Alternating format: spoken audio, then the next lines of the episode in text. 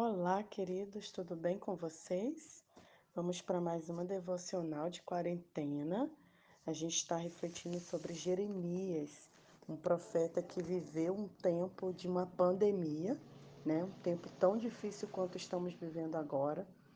E ele não deixou de anunciar, de acreditar, de confiar na palavra de Deus. Interessante que o o tema que eu vou tratar hoje se estende de Jeremias 2 até o 6. Jeremias é bem extenso, tem, se eu não estou enganada, 52 capítulos.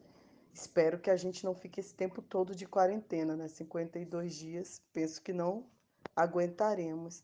Clamamos ao Senhor para que essa solução, essa a, a, a provisão dele venha no tempo certo e ele nos socorra. E falar em socorrer, em Jeremias 2, o profeta começa lembrando ao povo como Deus é, o abençoou e o quanto Deus foi bom com eles. Mas mesmo assim, eles escolheram se afastar de Deus. Parece que Jeremias está falando para a gente hoje. Jeremias ele traz umas palavras duras nesse capítulo. Ele fala que ele compara que o povo de Israel, que é o povo escolhido e que hoje somos nós, quando se afasta de Deus, quando busca adorar outras coisas, é como se estivesse traindo o Senhor, como se estivesse agindo é, como um, um, uma prostituta, um prostituto, uma pessoa que se vende, uma pessoa que se entrega a, a, a entrega o seu corpo, toda a sua adoração a uma outra pessoa. Então ele traz um, um, um, um tema assim um alerta ao povo com umas palavras muito duras, mas tem alguns versículos é, que eu gostei muito, que falaram muito ao meu coração.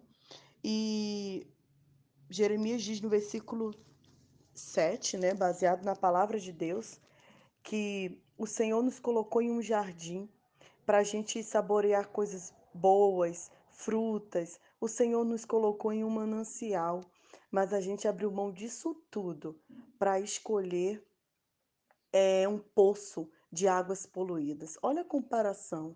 Né? Ele diz que quando a gente está ao lado de Deus, nós estamos de um manancial, em cachoeiras. Isso me faz lembrar as cachoeiras da Serra de Macaé, do meu Brasil, que são as coisas mais lindas. A gente abre mão disso para ir para um poço de água funda e um poço de águas poluídas. E no versículo, e ele continua, Jeremias continua trazendo o povo mesmo para a realidade. E como eu estou na Bíblia a mensagem, tem uma linguagem muito contemporânea e ele diz assim: olha, vocês se afastaram de Deus, vocês vão quebrar a cara e levar uma bela surra. Vocês pagarão caro por essa deslealdade. Olhem bem para o que vocês fizeram, vejam o resultado. Mas a palavra que eu quero deixar para vocês, quando Jeremias fala isso, que se a gente não voltar para Deus, a gente vai acabar é, se dando mal mesmo.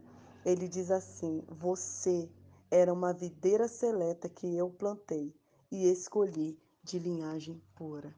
Queridos, é Deus nos falando que nós somos uma videira que Ele escolheu, sabe, uma flor que Ele escolheu com todo cuidado para servi-lo. Essa palavra me emocionou, porque no capítulo é, 3, Deus diz assim para que Jeremias fale: é, voltem, volte inconstante Israel. Não estou apenas deixando de de castigá-lo. Estou comprometido em amar vocês. Reconheça a sua culpa. Admita que a sua vida não está legal e volte. Nossa, que apelo. E eu lembrei de uma música que diz que a gente precisa voltar à essência da adoração. Queridos, nesse dia eu quero te convidar, você que está talvez sozinho, é, talvez está fazendo home office, talvez está em casa mesmo e, e, e não tem para onde ir. É o momento de você parar e pensar: aonde foi que eu errei? Como era minha comunhão com o Senhor Jesus antes? O que, que eu fazia antes? Como eu trabalhava na igreja? Como eu era uma pessoa empenhada, uma pessoa escolhida por Deus? Eu abri mão disso tudo. Mas hoje Deus fala: volte. Eu não estou deixando de castigá-lo, eu estou para além disso. Eu estou comprometido em amar você.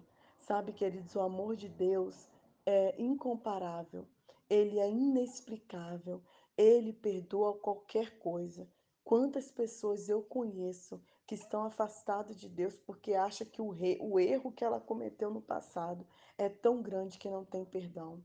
Eu, lendo Jeremias, eu lembrei de Jonas também.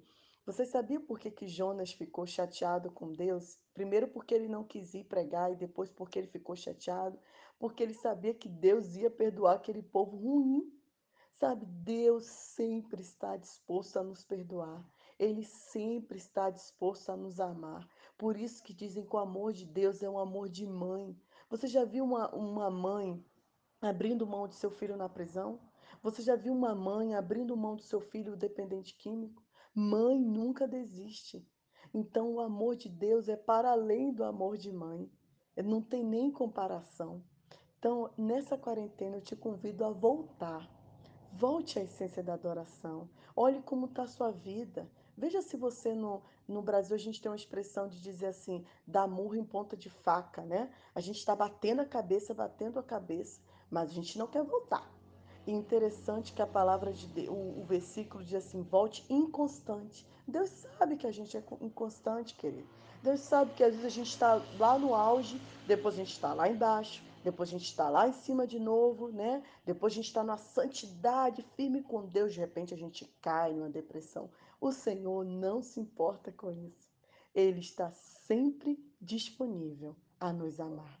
Nessa tarde, aqui em Moçambique, nessa manhã aí no Brasil, ou independente onde você esteja, eu te convido a retornar à essência da adoração. Volte ao amor de Deus, o amor que você nunca deveria ter deixado. Nai Duarte, Moçambique.